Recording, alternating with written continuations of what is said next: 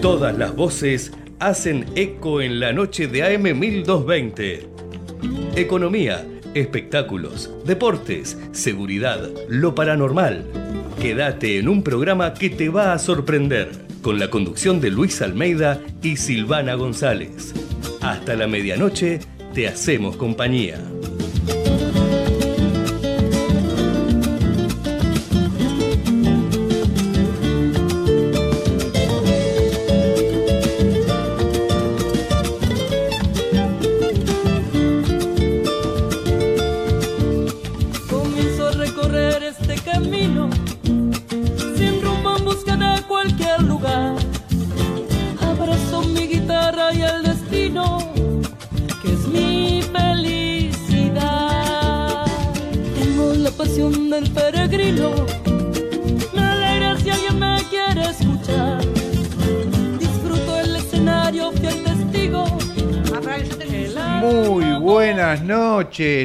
El cartel de aire, muy buenas noches. ¿Cómo andan? Arrancamos un programa más de Ecos en la noche. Quien les habla Luis Almeida y siempre con la compañía de Silvana González. ¿Cómo estás? Bueno, se puede decir que bien o más o menos porque les comentamos que no hay luz y acabo de subir nueve pisos por escalera, con lo cual quedé. Pero Luis, qué bueno que te encuentro después que el viernes pasado les avisé a toda la audiencia que Luis no podía estar. No te dejé un país y encontramos otro. Me dejaste, sí, es verdad eso, me dejaste un país, encontramos otro. Eh, vos es que siempre renegué sobre las pasos. Siempre, este testeo que hacen para ver cómo van a salir en las generales, nunca me gustó. Esto fue un invento de Néstor y bueno, este, así estamos. Hoy, si no hubiese las pasos, Milei sería presidente. ¿Y ¿Eso es bueno o malo? No lo sé. Ah, Eh, La verdad que no lo sé. Claro. Nunca hizo, nunca, nunca estuvo en política, nunca gobernó nada, no fue intendente de nada, no sabemos ni cómo es. Mirá qué bien. Y yo, bueno, ¿viste? Ah, y yo, yo- mandé un aire sin que estábamos y ahora te están llamando en vivo. Bueno, esto es así, esto es la radio. esto, no. esto es radio verdad. Bajé, ya bajé el volumen. Lo que pasa es que lo tenía alto porque como venía con la linterna en la, en la escalera, por la duda. Bueno, arrancamos un programa un viernes más, un viernes diferente, con todo el, el andamiaje político a full. Están todos viendo a ver qué, para qué rumbo agarran. Posicionándote, posicionándose unos, armando otros, eh, viendo a ver cómo se van a armar las listas para futuro. Pero, pero el batacazo lo hizo Javier Milei. Hoy estuve hablando a la tarde con, con un economista y pol- politólogo que hasta último momento iba a estar en el programa, bueno, después no, no pudo. Pero tengo en línea a alguien que sabe mucho de política, de economía.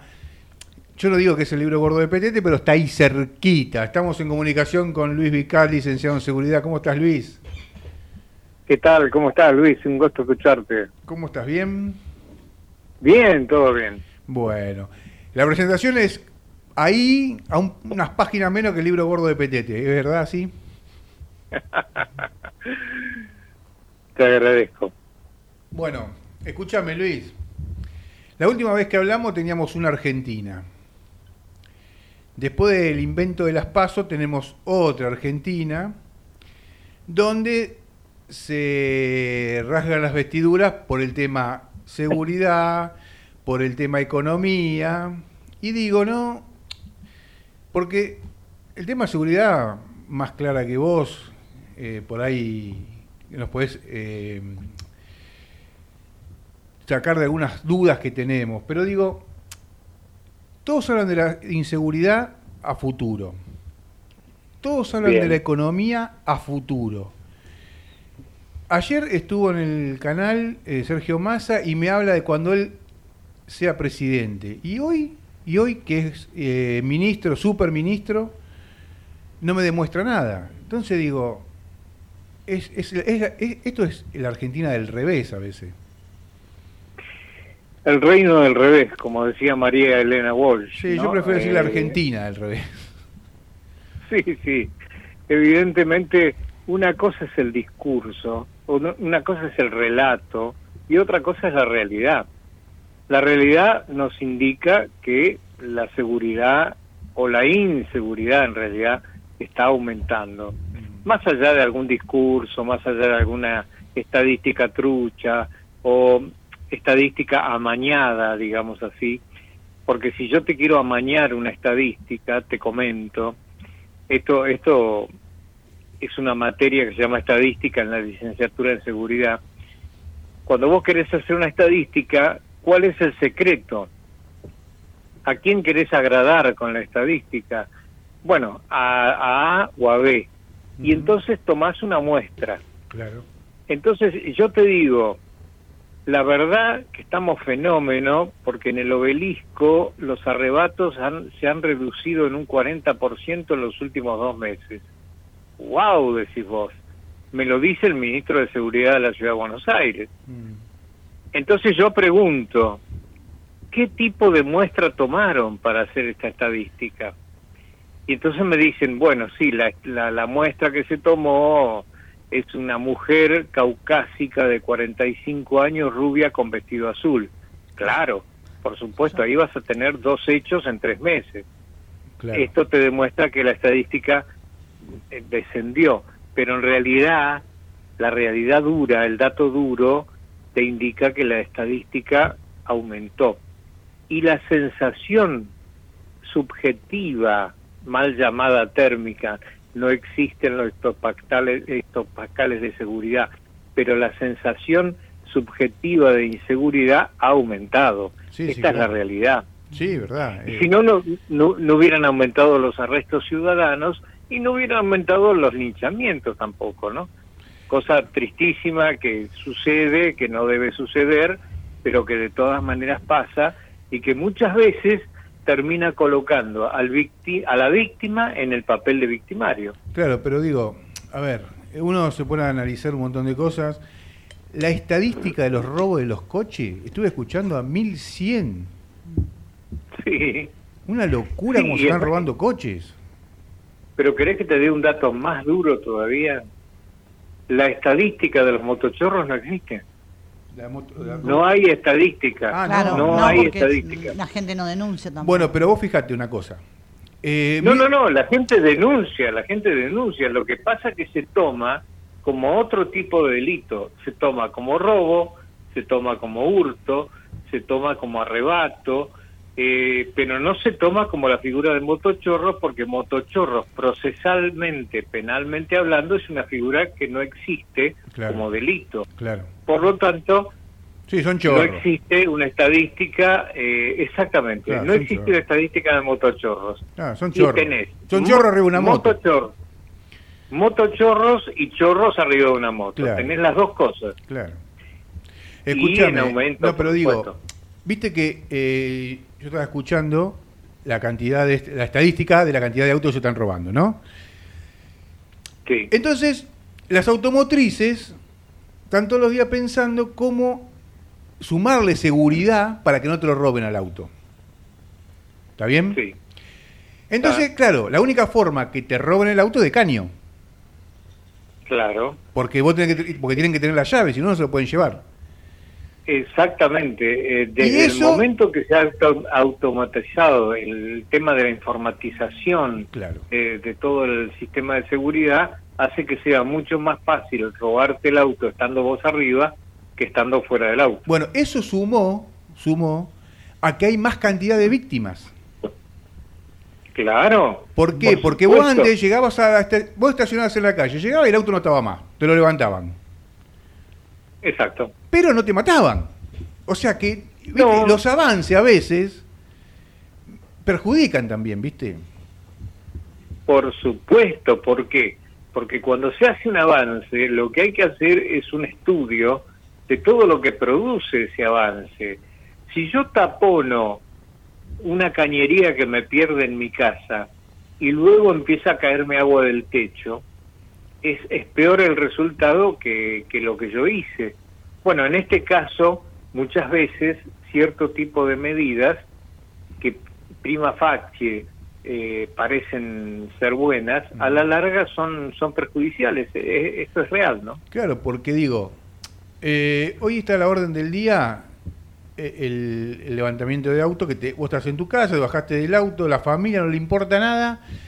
Por ahí, eh, el, el escuchame, esta, esta, esta eh, te cuento y vos decís no puede ser, y eh, motochorros. Eh, un, un hombre mayor con la señora inválida en el lado del acompañante con silla de ruedas. Tenía que bajarla, eh, a ver, necesitaba una hora para bajar la señora. Como- claro, probablemente se la lleven. no, no, probablemente ya que hicieron, la, mataron, Luis. Bueno, bueno, no quería llegar a eso, no quería llegar al punto final. Eh, probablemente en una situación de estas características se la lleven y la abandonen a 5 o 10 cuadras, la, la, la expulsen del auto, como ha pasado en un montón de oportunidades en años anteriores, no en este año, pero sí en años anteriores. Inclusive le pasó a una locutora de un programa que yo tenía en radio, se estaba por ir de vacaciones, tenía el auto cargado, con el chico mayor arriba, va, el único hijo en ese momento, eh, un chiquito muy chiquito de cinco años, le robaron el auto con el chico arriba. Lo dejaron a 10 cuadras abrazado a un árbol, pero porque fueron buenos ladrones, entre comillas. Sí, sí. Hoy seguramente el resultado sería otro. Y lo que vos me decís no me extraña porque la bajada latinoamericana de violencia que tenemos en el delito nos indica que todo va a ir para peor. Lamentablemente esto es así. Tenemos el primer comando, el, el comando vermelho ya lo tenemos instalado en, en Argentina, el comando vermelho de Brasil, este, y tenemos el narco internacional instalado en la tercera etapa en Argentina. De la tercera etapa vos sabés que es muy difícil salir. Una vez que se instaló la tercera etapa es como México. Nosotros somos como México, pero todavía la gente no lo quiere reconocer porque hay un proceso negacionista, digamos así, que es muy entendible. Vos sabés que cuando la gente tiene una enfermedad eh, muy muy grave, lo primero que hace es negarla. Sí, sí. Entonces luego después viene todo el duelo de la aceptación, el tratamiento, etcétera, etcétera. Pero lo primero es la negación.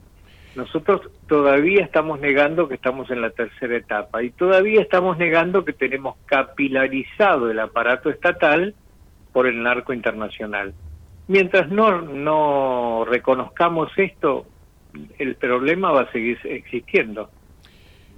Le cuento a la audiencia que estamos hablando con Luis Vicat, licenciado en seguridad. Estamos por AM1220, ecomedios.com, si nos pueden, nos pueden ver en YouTube en directo, estamos acá en vivo. Y todos aquellos que quieran dejarle mensaje, tanto a nosotros, tanto a Silvana como a mí y a Luis Vicat, es el 11 33 47, 11 33 47 7226. Y estamos hablando de un tema muy difícil, que no le encuentran la vuelta, me parece a mí que no le encuentran la vuelta. Eh, o no le quieren encontrar la vuelta, o no les interesa encontrarle la vuelta, o no saben encontrarle no. la vuelta. Perdón, Luis, ahí está. Vos dijiste lo último. No saben encontrarle la vuelta Bueno. y es difícil encontrarle la vuelta. ¿Por qué? ¿Por qué? Por lo que vos decías al principio, hay motochorros y chorros en moto. Claro. Por un, por un tema que se, se denomina técnicamente réplica, que es la copia del modus operandi delictivo que es exitoso. Entonces, lo que en principio fue sicariato en otros países, o sea, dos personas en moto con una ametralladora detrás y demás, se extrapoló a nuestra realidad, se instalaron los motochorros y luego los chorros en moto, que eran los pibes que se juntaban a tomar cerveza en la esquina Bueno. y veían pasar a estos triunfadores, Claro. los imitaron. Pero vos, Y este es el problema que tenemos. vos sos abogado. Sí, Vos sabés que los mismos libros que te condenan te sacan.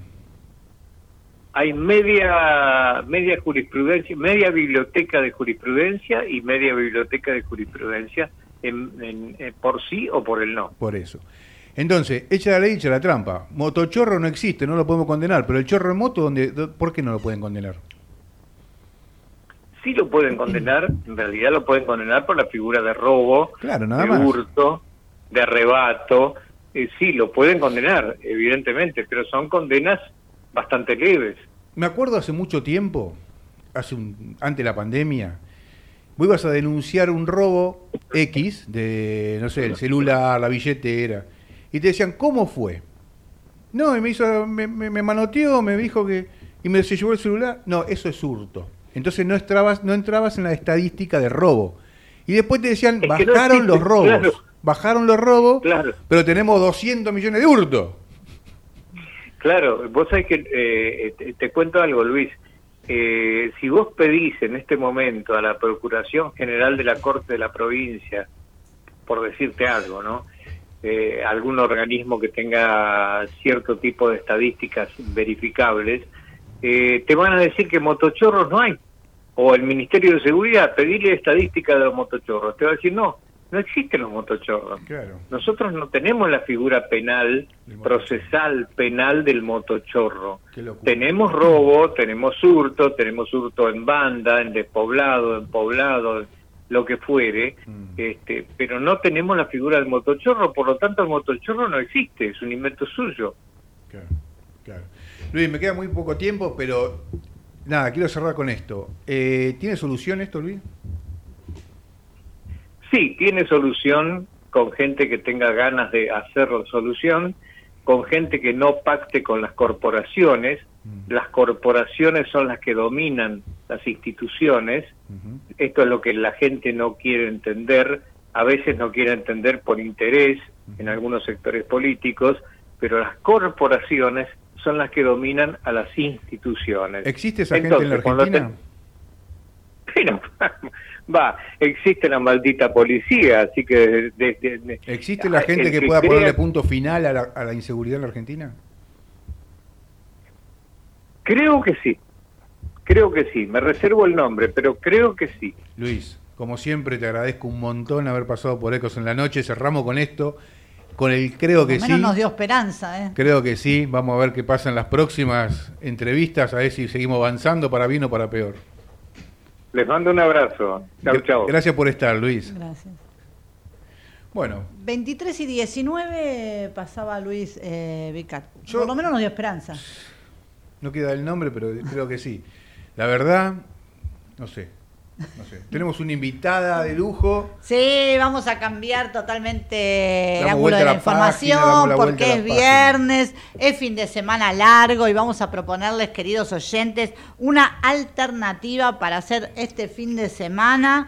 eh, que son los anhelos de Valeria y para ello vamos a estar hablando con la directora de la obra, Lucía Milone, muy bienvenida. Hola, ¿cómo les va? Bueno, me alegra. Cambiamos la- un tono más No, de- eh, venimos de, de la locura de la inseguridad. Claro. Ah, ¿Cómo se llama la obra? Los anhelos de Valeria, una obra que vos elegís el final. Ah, la leí. Ah, la leí, la Claro, leí. vos elegís qué querés que pase con Valeria. Como el país, vos con las elecciones elegís qué querés que pase. Esto la- sería las paso del teatro. Claro. O sea, eh, ¿y le preguntás a, a la gente o...? No, no, no, en un momento de la obra nos quedamos todos quietitos los actores, porque aparte yo soy la autora, la directora y aparte actúo. Ah, bien. Todo junto. Es la tercera la tercera temporada que hago Valeria y, y es muy linda. Eh, nos quedamos así estáticos y hay un personaje que le pregunta al público qué finales quiere, entre tres finales que hay, Claro. y la gente cada mano alzada vota. Y Y, ahí- se hace el final que la gente elige. Mirá qué bien. O sea que si vos estás ahí, yo elijo el final A y vos elegís el final B, te jodiste. No. Eh, si no, Tenés no. que volver a ir a la obra. No, No. tenés que volver a ir. Se Claro. hace el que más que gana. Claro, final que pero hay que ver cuántos votan por el A y cuántos votan por el B y cuántos votan por el C. Claro. Si yo, si yo voto por el A y, y después 30 votan por el A y el B como que están dos, ya está. Ya está, no, casi siempre ganan los, los más... Ah, no sé, han ganado de todo, digo ¿Sí? yo. ¿Sí? ¿Sí? Los pudimos hacer todos. Pasa que cada temporada cambian los, los Ahora, finales. ahora con, con esto, con esta Sí. estadística que tenés Sí, de, de los finales, sí. eh, ¿la gente vota siempre un mismo final o muy parecido a los finales? Eh, la gente vota... Porque hay que ver cómo se desarrolla Uh, la, claro. la no obra. quiero spoilear la No, obra. no, está No, perfecto, no. pero digo. Pero la hay- gente eh, siempre busca eh, ¿El lo final novelesco. Claro, lo- Ah. no se Gana llama feliz, feliz, pero ah. lo novelesco. Eh, lo imposible, lo que en la, en la vida real no pasa. Eh, la gente creo que, que inconscientemente busca eso eh, en todo lo que es personajes, obra de teatro, el moñito. Y a veces la vida no es así. El- Sí, muchas serán- veces te diré que no es así, El serán bueno. felices y coman perdices. Claro, y en los tres finales proponemos eh, tres Valerias diferentes. Ujú. ¿En- Entonces- ¿En una muere Valeria? No, nunca muere Valeria. Oh, eso lo hubiese elegido. No, no muere Valeria nunca. Al final. No, nunca muere Valeria. Eso es que se queden tranquilos, que no muere, pero sí. Eh, no puedo hablar mucho No, no, porque no, la está estaría contando. No, no, está pero perfecto, sí. no. eh, No, pero yo quiero saber si. sorprende. Tenés No, que venir a verla y te va a sorprender. Sí, sí. ¿En dónde, ¿En dónde estamos? Estamos en el Teatro del Vitral, Rodríguez Peña 344, Acá nomás. los domingos a las 18 horas, hasta el 3 de septiembre inclusive. Bien. Ya es una obra que la verdad está ambientada en los 80. A las 18 horas. A las 18 Mirá qué horario horas. tan particular del teatro, ¿eh? Bueno. y, ¿Y cuánto dura la hora? Eh, 50 minutos. Puedo salir, después me voy a comer una pizza. vas a comer, a tomar la leche. No, Nosotros, no, tomar leche la tomo antes. Ah, bueno. A las 5. No, pero si empieza a las 18, ya a las a 19. las 5 tomo la leche y yo con Bueno. tostadas. Claro, en la merienda con las tostaditas. Eh, pero bueno, eh, es un lindo horario. Me gusta trabajar los domingos. Siempre que yo dirijo una obra, siempre son los domingos. Es una cábala que tengo. Ah, es mira. raro Bien. que yo. Me gusta, ¿eh? eh, yo tengo una teoría que. a ver, a el- ver, explícala. El explícala. domingo. El, el aura del suicida para mí, el domingo. Claro, a es la lo que digo tarde. yo. Yo digo eso, que el domingo es duro para mucha gente. Entonces, yo desde que empecé a poner mis obras como directora o como autora, siempre elegí los domingos entre las 18 y las 20 horas, que es el horario donde la gente por ahí más padece la soledad. Entonces, yo le doy una opción de venir al teatro. Y esta opción lo que tiene es que podés venir en subte, podés venir en colectivo, Claro. sin gastar plata en un remis, que si sería un sábado a la noche, por ahí Claro. tenés que volver en remis. Entonces te, te la hago toda redondita. Eh, y en una época dábamos café, bueno, pasa que bueno, cambiaron las épocas, cambiaron Sí. los teatros también y Sí, sí, sí, está muy complicado. nos vino el COVID, no podemos tocar muchas cosas, entonces, pero esa es la idea, que el domingo estés acompañado. Claro. ¿Y qué te iba a decir? No, una propuesta más ¿Cu- que interesante. ¿Cuántos actores hay en la obra? Eh, somos en total todo el elenco ocho. Ah. Todo el elenco con asistentes y todos somos ocho. ¿Y arriba del escenario? Arriba del escenario somos para eh, cinco. Bien. Somos. Vos, vos actuás Yo también. soy Valeria. ¿Vos sos Valeria? Yo soy Valeria. Ay, me la spoileaste. Yo que te iba a ir a ver. Bueno, pero soy Valeria, Mira, la foto soy este yo. año No, no fui al teatro este año todavía. Y vos sabés que han pasado un montón pero de la obras, foto de la de, de- ir. de la foto soy yo. Porque Claro. me encanta esto de, del final, de ponerle el final. Claro. ¿En serio sos la de la foto? Yo soy la de la foto. Ah, pero ¿cómo estás tuneada? Ay, pero por favor, uno es actriz. Entonces uno se va cambiando de, de, de- perfecto, de claro. luqueo. Ah, bueno, lo que pasa es que me pasaron uno tan chiquitito que anda a verlo. Este. Ah, pero soy yo, soy Claro. yo. Soy yo del- soy la de la foto. Bien, Mirá, bien, me gusta. Bueno, Soy la de la vamos a foto. ir. Este domingo que- va Alber- eh, Luis, vas vos este domingo y yo voy el domingo que viene. Como quieras. Así no. Sí. Dale, yo los espero. Eh, vos ya igual ya vino Luis a ver una obra Sí, nuestra. sí, sí, sí, fue. Ah, una bueno. comedia, va, que no era mía. Eh, yo estaba como actriz. Acá No, pero es- estaba, estaba muy buena. ¿Te ¿eh? gustó? Sí, sí, sí. No. Vos sabés lo que me gusta de, de- de los teatros chiquitos, es como que eh, estás más en contacto, no estás tan lejos, escuchás bien, sentís la obra como si estuvieses ahí arriba. Claro, y en esta obra que rompemos la cuarta pared, estás eh, directamente con el actor. A mí me gustan Claro. mucho las obras que yo traspaso y estoy con el público. Y esta Valeria, que tiene una apuesta muy distinta a las anteriores, la cambié, eh, está más con la gente, Claro. toma más la complicidad de la gente. Aparte canto en esta obra también. Eh, entonces es como que ha- hago un poco de todo. Bien, bien, bien, me gusta. Eh, ¿Qué te iba a decir? El tema de, de- de los finales diferentes. Sí, El libro es el mismo, sí, cambia el final. ¿A quién se le ocurrió? a mí. Que cambiar el- que, que la, que la gente te cambie. te- Cuando escribí la, yo fue una de las primeras obras que escribí. Pero no pasa, no pasó nunca esto. Sí, en tijeras la gente elige el final, pero discute con los actores. Ah, Acá mirá. no, acá Ah. final cerrado, está escrito, está escrito el final. Los, los actores ensayamos cada final Claro, por las dudas. Sí, sí. Hasta una cierta parte es todo igual, y si eh, eligen un fin, el final, no sé, Ah, feliz, ah. A, Claro, eh, que no se llama feliz, pero bueno, que eligen que sea feliz, Mm. eh, sabemos que tenemos que ir por otro lado. Claro. ¿Los desnudos son al principio o al final? No, no hay desnudos. No hay desnudos, señora. No, no, no hay desnudos. Bueno. Ya vamos a hacer alguna revista en algún momento, pero por ¿Sí? ahora no. eh, ¿Te tirarías al género de revista? Ay, me encanta. ¿Sí? Me Mira. encanta, me encanta las plumas, me encanta. Yo a veces voy insuperables, que es lo más revista que Sí. me han invitado. Y me encanta esto de cambiarme de vestuario a cada rato y rápido y ponerme. Eh, me encanta. Y Aparte si hoy tenés que poner una vedette, ¿a quién pondrías? Porque No digamos creo que la que fuimos. haya. Claro, ahí está, a eso te quería No preguntar. creo, no creo que haya. No, no. yo también, yo creo Yo que no en este creo que- momento eh, extinción. ¿Sí? No, eh, eh, creo que se valora más los seguidores, se valora Claro. más eh, todo lo que es youtuber, todas esas cosas, o eh, es- tiene otro Por ejemplo, yo la última revista que fui a ver, eh, bueno, la, la que vendría siendo este, la protagonista era Chipolitaski. Vos le decías, dale. No, por Dios, es una de vergüenza. Rojo, de una. No, eh, yo la Decís, última que he visto para mí es Moria Barbieri. Sí, Moria Barbieri y. Y ya no hay, ya No hay. creo que no hay. No. Es muy difícil encontrar eh, actores Claro, porque no que deja de. sepan hacer todo. Es que no es un. Más allá del cuerpo lindo, obviamente, eh, hay una actuación atrás, un canto, un baile. Claro. Y yo creo que hoy no sé si te reúnen. No, ahora lo que a hay es- Cintia Fernández la querían poner, pero bueno, la verdad es que no, No, llega a una Y vez. hay que tener pisada Claro. escénica. Yo creo que Claro. a veces eh, la pisada escénica es muy Claro. importante. Cuando te dicen salió Moria y, Sí, y llenó salió, el escenario sin hablar. Claro. Y sí, porque la tipa tiene una pisada. Sí, sí, sí. Que Que, que no que sé se impone. Más allá de que te guste Ya o no. bajando la escalinata, Sí. ya es ella. Sí, no, es una cosa. ¿Cuánto hace que se perdió el teatro revista? Y, Y- yo creo que desde que se fue Cheruti, Barbieri- desde que terminó... Bueno, Che- Nito y Cheruti ahora vuelven a calle corriente. Sí, pero, están como... Hoy, con todo esto del colectivo feminista y todas esas cosas, ¿se podría hacer un teatro revista? No, para mí no, No, no. no. Se No, perdió. al menos. Al el chiste eh, que era contra la mujer, no. Machista. Igual yo tengo una visión, eh, cuando pasó lo de casados con hijos, por ejemplo, yo eh, creo que... Yo la fui a ver a Casados con Hijos y. Es una crítica. Sí, pero. eh, No o sea, estaban muchos más eh, que lo que es en la. En Más la tele. cuidados. No. Peor. no, yo creo que estaban peor. Y la gente lo aceptó y se rió y lo celebró y lo festejó.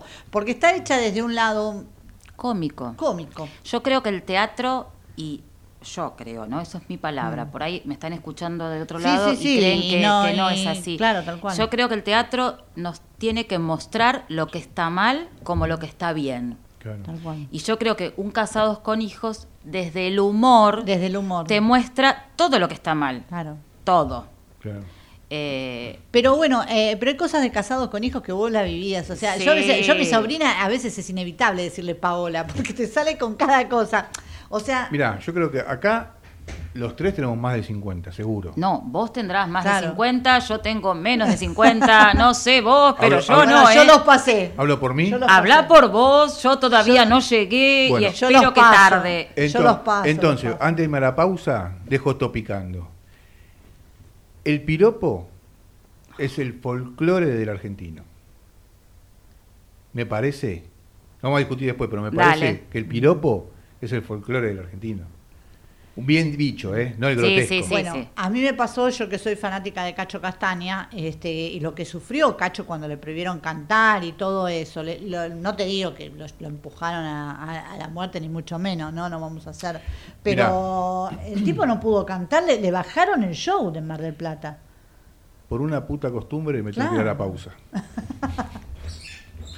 A ver, vamos a la pausa. Vamos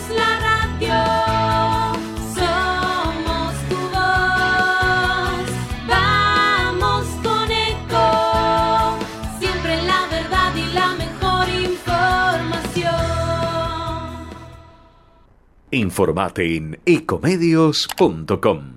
Seguinos en Facebook, Ecomedios Live.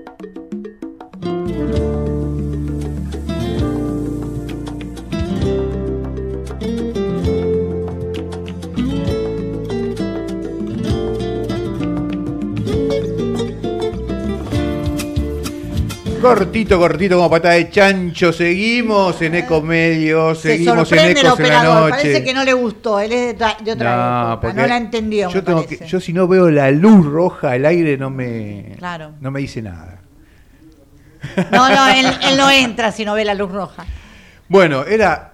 A ver, mira, ahí tenemos Claro. un grande Ay, del humor. claro. Estamos mirando eh, La. Nación Más, Enrique Pinti, un grande del humor. No, propaganda otro medio. Estamos en Ecomedios, quédense no en importa, pero Ecomedio. estamos viendo la tele. Bueno. Ay, qué feo sonó, estamos viendo la tele. ¿eh? Claro, No dale, nada. sí, bueno, Porque- ponga la porque tele, no tenemos, vamos. porque tenemos que estar actualizados todo Después el de tiempo. subirme nueve pisos en escalera, Luis, Mirá. dale. Eh, habla de la dolarización. Bueno, ¿Qué- ¿Y un Tato oh, Bores? Un Tato Bores. Qué actualizados que estaban. esperá, esperá, es verdad, ¿viste? Eh, eh, tango, siglo XX. Claro, claro. Eh, A ver, Sí. muchacho. ¿Cómo son veía en visio- el futuro? Son, visionarios. Sí. Yo le diría a esa gente, tirame las cartas. ¿Qué me va a pasar a mí? O sea, todos los tarotistas. ¿no? Sí, no, no, no, que me Sí, hable no. Tato Bores. Claro, Pinti. claro. Ojo que en estas elecciones se borraron muchos tarotistas, ¿eh? No, sí, le chingaron Entre feo. la pandemia y las elecciones, Le chingaron eh, feo. fueron por otro Pero lado. digo, para retomar lo que, lo que quedó picando, el, el piropo bien dicho, bien, bien, es el folclore del argentino. A mí Ah. personalmente me gusta que me digan cuando me pongo algo, Claro. qué linda estás. Claro. A mí me gusta. Eh, por ahí tengo mi lado machista, puede ser que lo tenga. Pero no me parece una ofensa que alguien educadamente me diga linda o me diga qué linda estás o qué bien que te queda esto. Y a mí me gusta, Y no seguro. sé, por ahí. Pero te levanta el eh, ego. Sí, Sí. aunque sea que te mientan, no importa. Claro, no importa, pero, decís, bueno, yo me la creí. los oídos, claro, yo me la claro. creí, ¿viste? Pero a ver, Claro. bien dicho, No me gusta- en el momento justo, Claro. no el camionero, No, ni la obra, eh, mamita y toda esa cosa, bueno, ¿no? No. Eh, el grotesco, vamos a dejarlo de lado. Pero el, el piropo bien hecho, el, el- la galantería del hombre se perdió también. Pero también se perdió por el miedo a lo que puede pasar del otro lado. No, pero la galantería de, de la pareja, por esto del feminismo, por toda esta cosa, se perdió también, se perdió también, porque eh, no, yo no veo a un pibe que le abra la puerta a la novia del auto. Y en el teatro vos lo seguís viendo, que van acompañados en pareja. Van eh, parejas, sí. van muchas parejas. Yo manejo un público más grande, entonces van Entonces muchas no parejas. Buah, dijiste recién que tenía 54 años, más de 50. Eh, y Nadie, hizo, nadie hizo cargo, ¿por qué no? Claro, pero yo tengo menos de 50. bueno, y va mucha gente, parejas, muchas solas, muchos solos, eh, mismo con mis alumnos. Yo tengo alumnos que se han hecho parejas eh, en el curso y después tengo solos, tengo solas que después de la clase se van a comer. Eh, es, es un lin- hay una frase que es, ir al teatro es una linda primera cita. Ay, Está muy bueno me gustó, ¿eh? Bueno. Lindo piropo. Y para, primera cita. y para eso vamos a ir con otra obra de teatro y ya creo que tenemos a, eh, en el Zoom, así que lo pueden, lo que se, nos están siguiendo a través de YouTube en Ecos en la noche, acá por Ecomedios. Eh, Jonathan Núñez, espero haberte pronunciado bien. Ahí está uno de los protagonistas de División Palermo. Y ahora en esta Buenas obra noches. que es Yo no quiero morir en Recoleta. Ya con el título te dice todo. ¿Cómo estás? ¿Qué tal? Buenas noches, ¿todo bien? Bien, te estamos escuchando con un poquito de delay, ¿no? Se me tilda, sí se tilda. Está como. A ver, a Está ver. como frisado, me Yo parece. no se escucho bien. Ah, eh, a ver, a- Habla a ver si te escuchamos. hablame, no importa que quede frisado. Si me ¿No me hablas, va todo bien. Sí, te Sí. escucho. Yo no se escucho muy bien. eh. Ah, bueno. muy bien. Mirá, hoy eh, estamos compartiendo la mesa eh, con una directora de teatro con una propuesta que, que estábamos diciendo que interesante, porque eh, los espectadores son los que le van a poner el final de la obra. Eh, ella hace los anhelos de Valeria con tres finales distintos y el público es el que elige el final. Así que una propuesta, la verdad, lindísima para el teatro. Pero ahora Muy tenemos otra propuesta de tu mano, que es esta obra eh, con un título muy particular, Yo no quiero morir en Recoleta, dirigida por Esteban Lamarque. Exactamente, sí. Disculpe. ¿Se escucha bien ahí? Ahora. Eh, sí, sí, te escucho, te escucho. Más o menos te escucho medio cortado, pero se escucha. Ah, bueno, básicamente este, estamos hablando de una obra bastante entretenida, digamos, del estilo comedia negra. Eh, estamos hablando de una familia muy de lo que es, eh, que representa bastante la idiosincrasia del barrio, ¿no? De Recoleta, una familia de gente bien que se reúne a conmemorar la muerte de la madre de la familia y bueno, hay, hay un, tenemos un viudo, tres hijos huérfanos, este, la madre de la fallecida en sí, todos juntándose a, eh, a homenajearla, todos con su dolor de forma interna, pasándolo de la mejor manera, pero bueno, con situaciones que se van dando este, por diferentes realidades, a pesar de ser toda una familia unida y venir de ese, de ese modo de familia bien, ¿no? De Recoleta que eh, siempre trata de mantener todo por abajo, ¿no? Por abajo de la alfombra, este, para cuidar las apariencias, ¿no? Claro. Ahora, eh, esta gente no quisiera morir en Recoleta, ¿es? Sí, yo no quiero morir en Recoleta. Yo no quiero morir en Recoleta. Esta, eh, los familiares normalmente se veían antes de, de la muerte de la señora o, se juntan ahí y arranca ahí la obra. Eh, no, digamos, de por sí eh, la mayoría viven todos juntos en, en esa casa. Ah, ok. Solamente uno de los tíos es el que se acerca, que tiene una realidad un poco diferente, que es como que un poco empieza a romper lo que es el lo que es eh, lo que recubre, el cascarón que recubre lo que es la realidad en sí de la, de la familia, ¿no?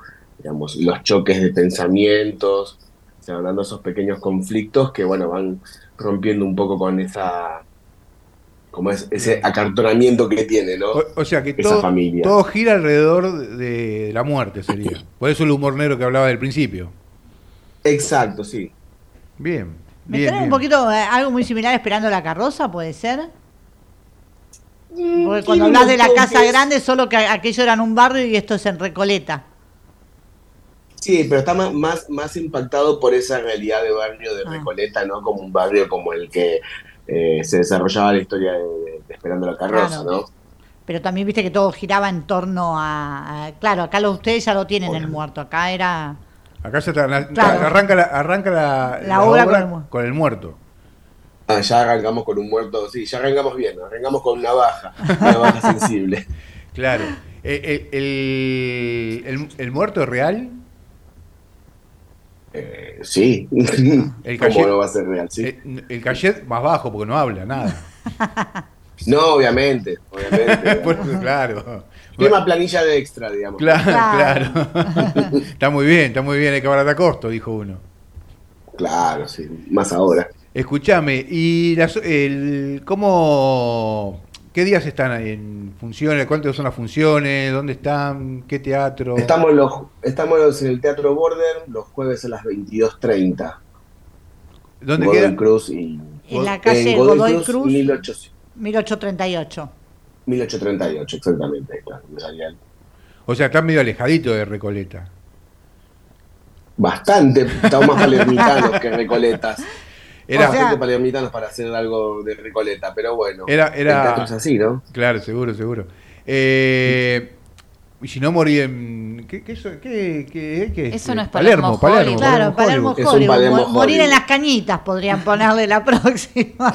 Claro. eh, Aparte, zona roja, Godoy Cruz. Guarda, ¿eh? Morir ex, ahí. ex, ex zona roja. Y ya, ya, ya tomaría otro giro, ¿no? Pero bueno, Totalmente. yo creo que daríamos para otra obra.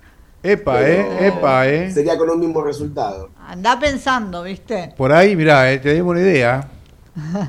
Y eso, eso, eso es para transmitírselo al director, a Esteban Lamarque, que es la mente, la mente que está detrás de todo esto. Pero bueno, eh, Godoy Cruz 1838. 1838. ¿Y cuántos actores son en, 1838. en escena?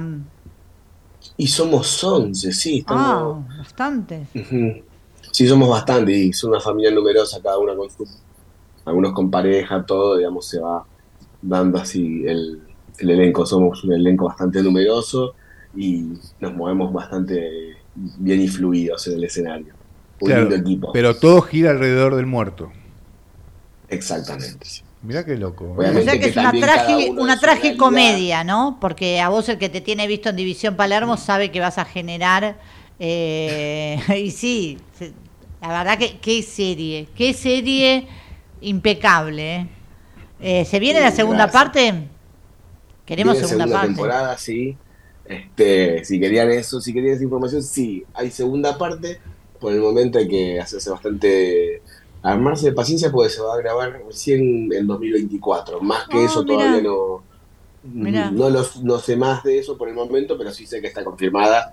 Así que obviamente es un golazo y una felicidad, ¿no? Digamos, Claro, no, aparte un exitazo, con- la verdad que, o sea, con la repercusión que tuvo. sí, tan bien hecha, ¿no? ¿Vos la viste? No, Luis? no, ah, no. no, te la recomiendo este fin de Está semana, anda al teatro.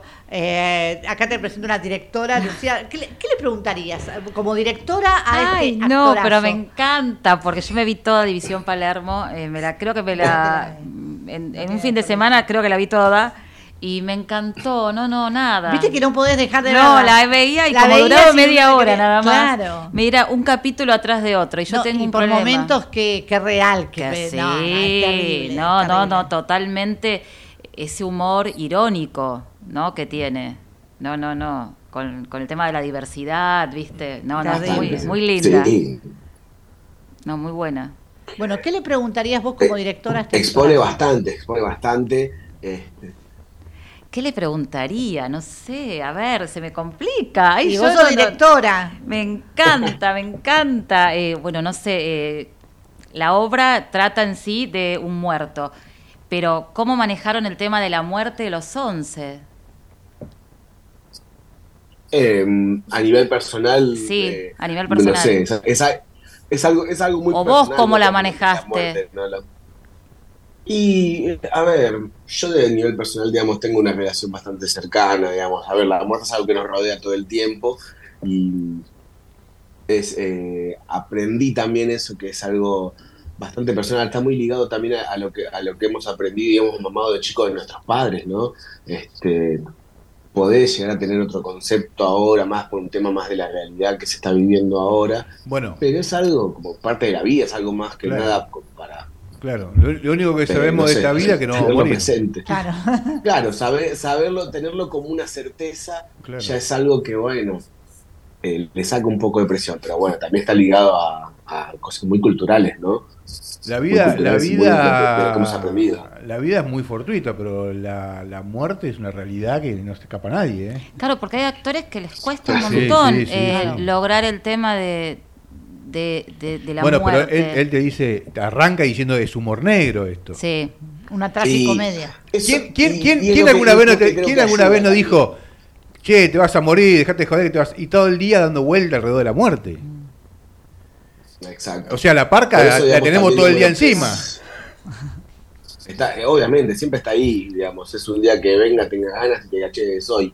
Claro, claro. Claro. Por eso creo que el humor negro sirve, sirve como para eh, comprender un poco de qué se trata, aunque no lo sepamos, ¿no? Fehacientemente, Claro. digamos, pero por el tema de saber, de tener una certeza de vos que en algún momento va a pasar, y es como que ayuda también a, a aflojar y a descomprimir esos temas, porque son, suelen ser. Vos sabés que cuando- densos, porque está ligado a los sentimientos también. Obvio, obvio, obvio, claro, obvio. Vos sabés que cuando llegan las 12 de la noche digo, hoy no estuve en la lista. Y me relajo. O cuando te despertás Sí. decís, bueno, Ya está. gracias, Un día, un- más. un día más, pero no sabemos si lo vamos a transitar, ¿viste? Porque el día, no sabés, acá estás en la lista y no sabés a qué hora. Yo pensé Claro, que era claro. mi hora hoy cuando subí los nueve pisos por escalera. Te Ay. aviso que no hay luz, menos mal que no viniste.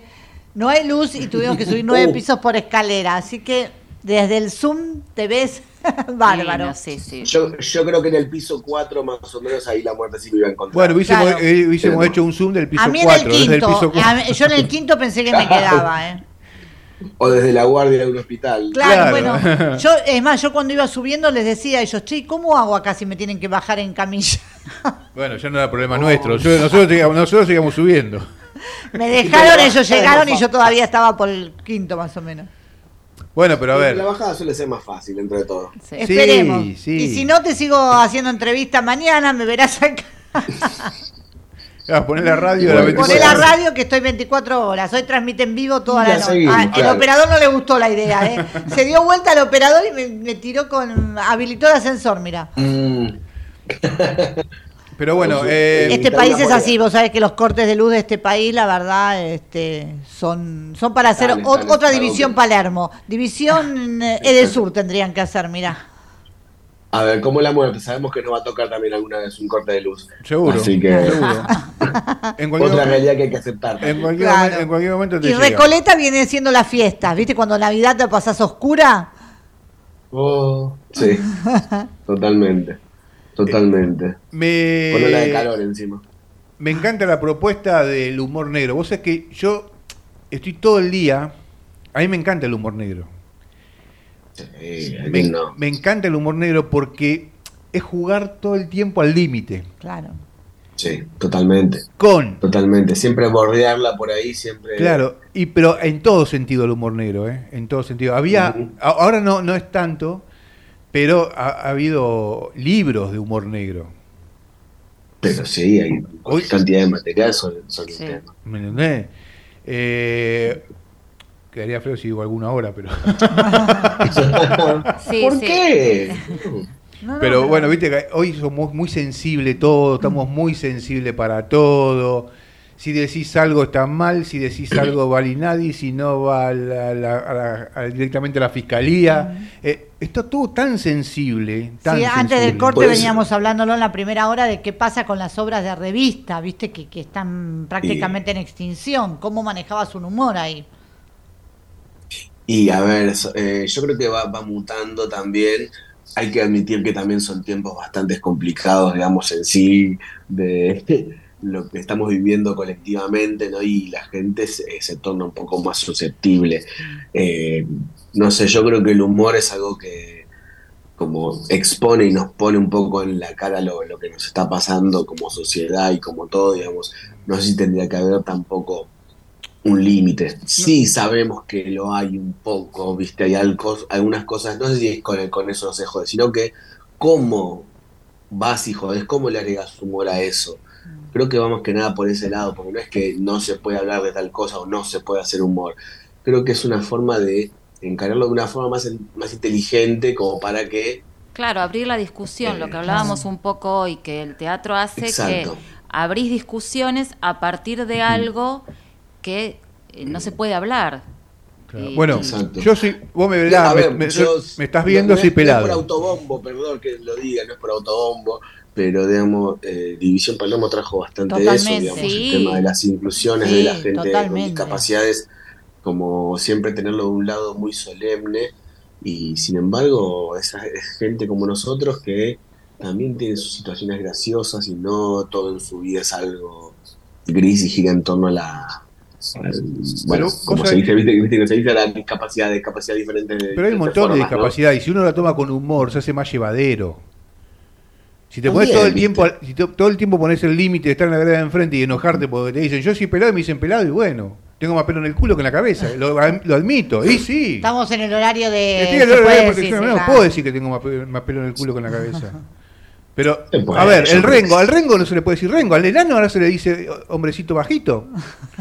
no le puede decir enano. Sí. Cuando antes el Ujú. enano era enano. Talla baja. Talla, Talla baja le tenemos que decir ahora. Bueno, ¿viste? tampoco podemos hablar de Ah. los cuerpos ajenos. Eh, yo una vez pregunté, ¿no me ves más flaca?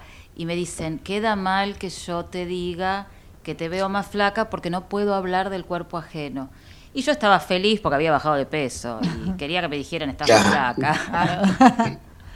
A ver, Pero uno dice, eh, Todo lo que a- vos quieras, al mirar, este, este color me favorece, ¿sí o no? claro, bueno, viste, claro. Eh, por ejemplo, te pones un color que, un amarillo y parece un pajarito, viste, se lo tenés que decir. Claro. ¿Me entendés? Entonces digo, taxi, claro. entonces Exactamente. digo, a ver, ese, ese, ese, vivir con eso se perdió, vivir con ese humor, e- esa, cor- a veces el humor corta a veces el hielo. Ujú. Vos decís, eh, uno a veces con el humor entra más rápido. ¿Me entendés? Y yo- Eh, Yo digo, lo veo como un modo de vida, eso no sé por qué. bueno, bueno, claro, bueno, vos sí, pero digo, eh, vos rompés el hielo con humor. Eh, y ahora no, ahora está todo tan sensible que vos decís, no le puedo decir que está flaca, no puedo decir que está gorda, no puedo decir que está rengo, no puedo decir que es pelado. No, porque eh, en, en la época nuestra, eh, cuando íbamos al colegio, el pelado era pelado, el que tenía pelo, le, le poníamos sobrenombre a todo. Los pibes se lo conocían todo. El narigón era el ñato. claro. Y el gordo era el Sí, gordo, vamos a decir la verdad. Y el gordo era el gordo. El, vamos a lo del gordo y sabíamos dónde teníamos que ir todos. Claro. ¿Me entendés? Y viste, pasa que también es, es un tema, como decíamos, un poco de los, de los tiempos, de cómo se está viviendo, y también un poco de. Y Pero- creo que eso también va mutando para mí. Yo creo que Vamos sigue volver- estando ahí latente. Vamos a volver a lo que la era antes, en sí. No, no creo que, no creo. ¿no? No sé si se vuelve, pero yo creo que va mutando a eso, como te digo. Se va acomodando. Pero nos fuimos a la vereda de enfrente. no le van a- Nos fuimos a la vereda Tal vez a. Narigón no le dicen más el ñato, tal vez le dicen de otra forma, no sé. Bueno, pero a ver, nos fuimos a la vereda de enfrente. Ya es, es. Nosotros somos blanco negro, no, no hay grises. Sí, pero los chicos que yo tengo nenes adolescentes ya crecen con otra Cabeza, sí. cabeza, ¿no? Otra no cabeza. se lo cuestionan como nosotros. Claro. Ay, puedo decir esto, no lo ellos ya Sí, sí, eh, yo coincido. la viven de otra manera. ya de otra Eh, forma, o por claro. ejemplo con lo- los chicos homosexuales. Mi, eh, mi hijo ya sabía a los eh, seis años que había un compañerito que le, gu- que le gustaba y que decía qué lindo que jugar con las Barbies, porque yo Claro. no puedo tener cartuchera rosa. Nunca se le cuestionó nada, o sea, él creció sabiendo. eh, es más, cuando hacía los cumpleaños en canchitas de fútbol, me decía, uy, ¿qué hacemos con fulanito? Eh, tengo que llevar otra cosa porque él no juega al fútbol, pero lo naturalizaron de una manera. Sí, no, los chicos La, la- tienen- la generación millennium te hablo, ¿eh? Bueno, pero eso lo veo bien. Eso lo veo bien. Total, Es- a eso, nosotros eso nos lo veo bien. cuesta. claro, a nosotros nos costó, pero a ellos... mí una vez un, un, Sí, sí. un director de teatro, como también soy autora, me dice, quiero que escribas un mini teatro, pero que no hable de nada de la palabra violación. Y yo le cuestioné y le dije, pero si yo no hablo de la, no pongo la palabra violación, ¿cómo genero un debate? No, a ver si se me levanta alguna y se me queja. Pero yo creo que hay que hablar para generar debate. Sí, o Si concientizar no un es poco como también. decís vos en tu obra, escondemos todo debajo de la alfombra. Sí, sí, Va, suele yo pasar, creo sí. eso, pero bueno, por ahí no está bien. Es que el debate está bueno. Te lleva a lugares, don- o- no ocultos, pero te lleva a lugares más este, en las tinieblas, que, que algunos en represión no lo quieren decir. Y, y está bueno Sí, que, y está bueno que, está bueno que, que se hable y que, y que todo el mundo lo comente y vos comentes lo, lo que te pasó. Y por ahí lo liberás. Claro. Y no está todo el tiempo reprimido ahí, que te sentís mal, te hace mal, eh, no progresás. No, pasa que bueno, somos generaciones siempre diferentes. Claro, y siempre que sea en base, en base a algo constructivo, el debate es ahí cuando sirve. Hay veces que también, creo que también hasta, hasta un poco nos, nos debemos el aprender a, A a debatir. debatir, ¿no? Al, al poder disentir un poco y escuchar también, digamos, porque como son también temas sensibles y estamos sensibles también, creo que nos está también faltando un poco de aprender de cómo este, podemos disentir de, de ciertos temas sin, sin llegar a, mo- a- a momentos, sin, sin que se pique, vamos a decirlo así, Sí. ¿no?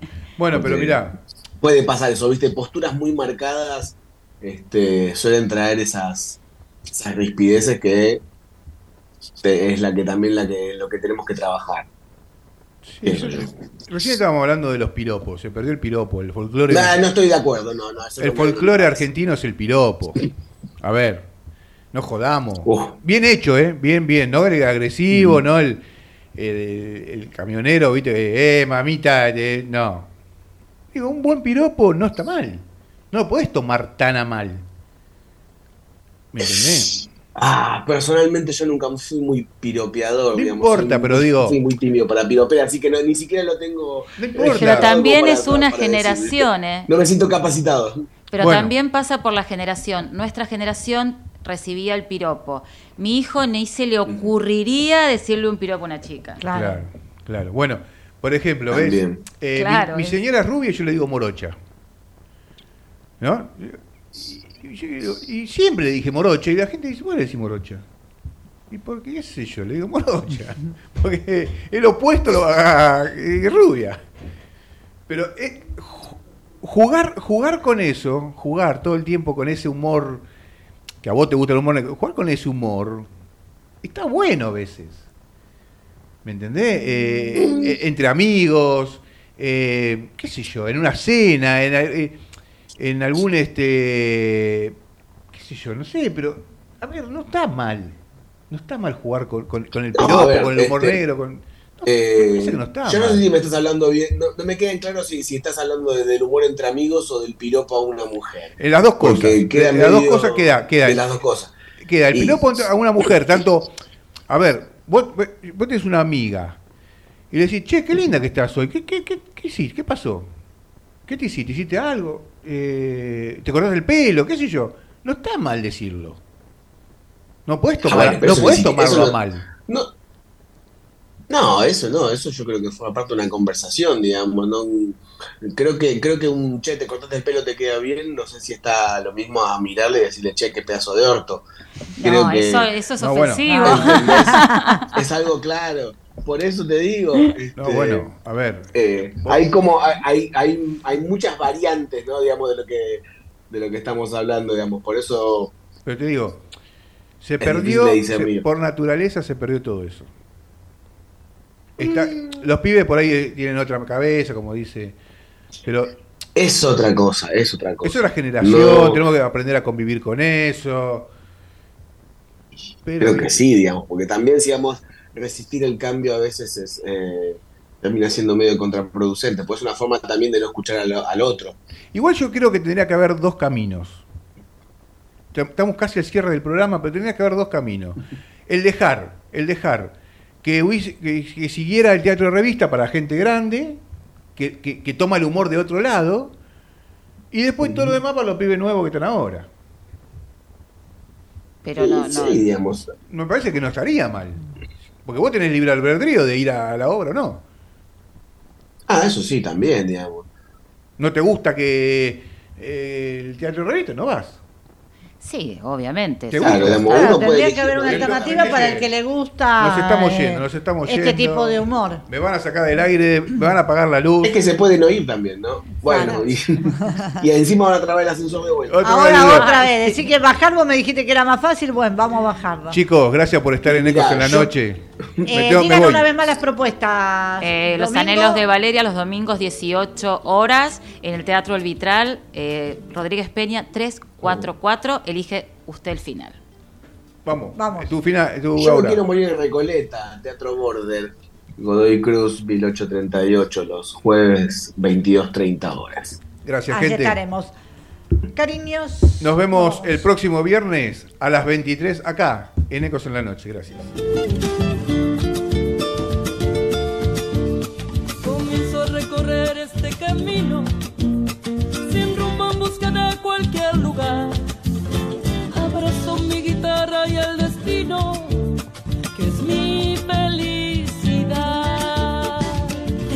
pasión del peregrino, me alegra si alguien me quiere escuchar. Disfruto el escenario,